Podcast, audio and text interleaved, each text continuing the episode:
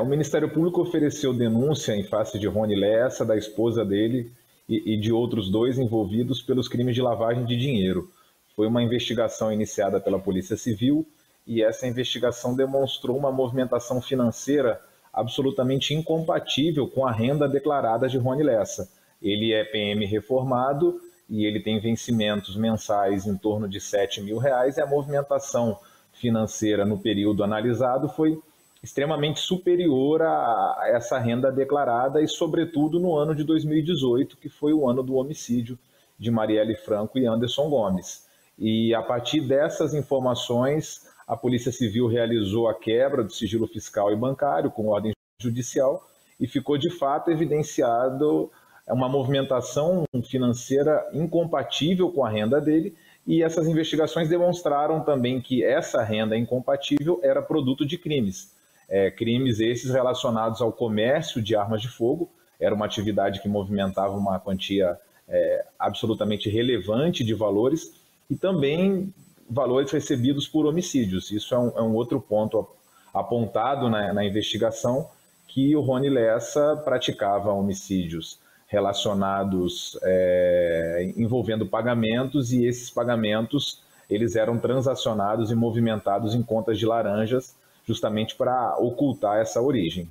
E a prisão ela foi requerida simplesmente em razão do Ministério Público compreender que a liberdade tanto de Rony Lessa quanto da sua esposa poderiam representar risco à ordem pública e também risco à própria instrução processual. Eles já vinham presos por outros fatos, é uma sequência de, de investigações. É, recentemente, Rony Lessa se encontrava preso também pelo homicídio de Marielle Franco e Anderson Gomes, mas a esposa dele, é, após ter sido solta é, pelos fatos relacionados à Operação Submersos, voltou a ter a prisão preventiva decretada pela Justiça Federal e nessa condição, o Ministério Público, dentro dessa é, operação relacionada à lavagem de dinheiro, compreendeu ser imprescindível essa prisão para a proteção desses bens jurídicos, a ordem pública, a instrução processual e até mesmo a aplicação da lei penal, evitando é, uma possibilidade de fuga. Por hora, ele se encontra preso por alguns processos e nesse, nessa operação relacionada à lavagem de dinheiro, uma nova prisão preventiva foi decretada. Então ele agora segue preso também por esse processo. Basicamente a denúncia ela apontou uma série de atos de lavagem de dinheiro e praticados de formas diversas. Então, por exemplo, com relação ao irmão do Rony Lessa, o Denis Lessa, a lavagem de dinheiro envolveu a aquisição de um imóvel na Barra da Tijuca, na Avenida Lúcio Costa. Esse imóvel foi adquirido com produto de crime de Rony Lessa, mas ele foi registrado no nome do seu irmão, o irmão do, do, do Rony Lessa, ele não possuía renda, ele confessou que figurou como laranja nessa transação e a investigação deixou absolutamente evidente que a propriedade sempre foi de Rony Lessa. Com relação ao Alexandre, foi um episódio que envolveu a semelhança do caso é, do imóvel da Barra da Tijuca, mas foi a aquisição de uma lancha.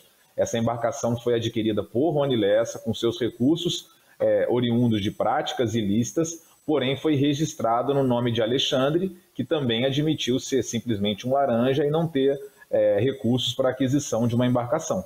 Tudo isso é feito para tentar ocultar a origem desses bens e, em eventual ação da justiça, esses bens permanecerem protegidos e não alcançados. Não fosse a investigação realizada é, especificamente sobre a lavagem de dinheiro, esses bens estariam protegidos de um, de um bloqueio judicial. Além desses fatos, houve também movimentações econômicas diversas em contas de laranjas. O próprio Denis Lessa mantinha uma conta aberta, mas quem operava ela desde o princípio e sempre com quantias volumosas de depósitos, especialmente depósitos em espécie sem origem justificada, era Rony Lessa. E com relação a Elaine, a imputação envolveu a aquisição de um veículo, um veículo Jeep Renegade, que foi comprado é, com recursos em espécie, assim como o pagamento da blindagem desse veículo. É, as investigações apontaram que todos esses recursos, é, praticamente 120 mil reais em espécie, eram também oriundos das atividades irregulares de Rony Lessa. O Poder Judiciário manteve o bloqueio de todos esses bens, são alguns imóveis, tem imóvel na Barra da Tijuca, em Angra dos Reis, em Mangaratiba, há embarcação. Todos esses bens é, foram mantidos apreendidos eles estão bloqueados para qualquer transação. assim como valores identificados em contas bancárias. Além disso, com relação a Denis Lessa e Alexandre, não houve pedido de prisão preventiva, mas foram deferidas medidas cautelares alternativas. Então, os dois réus, a partir de agora, eles têm obrigações perante a justiça, comparecimento periódico, não se ausentar sem comunicação, e o descumprimento dessas medidas eventualmente pode ensejar a decretação futura de prisão preventiva. Na verdade, Rony Lessa já se encontra preso pelo processo relacionado ao homicídio de Marielle Franco e Anderson Gomes.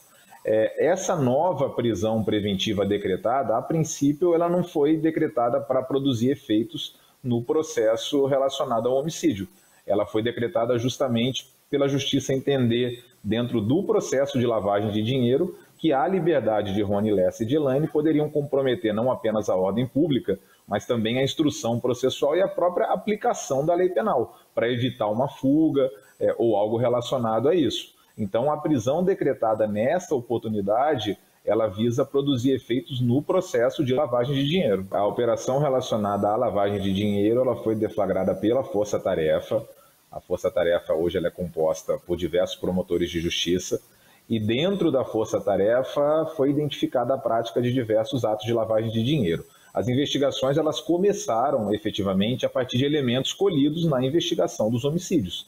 Só que a partir do momento em que se identificou a prática de crimes que é, se relacionam com os mesmos alvos, mas não tem ligação necessariamente é, total com o homicídio, decidiu-se pela instauração de investigações específicas para cada fato. Mas efetivamente, ao final, é, os fatos se relacionam. Como, por exemplo, foi dito que houve uma movimentação financeira absolutamente extraordinária, e especialmente com depósitos em espécie, justamente no ano dos homicídios relacionados a Marielle Franco e Anderson Gomes.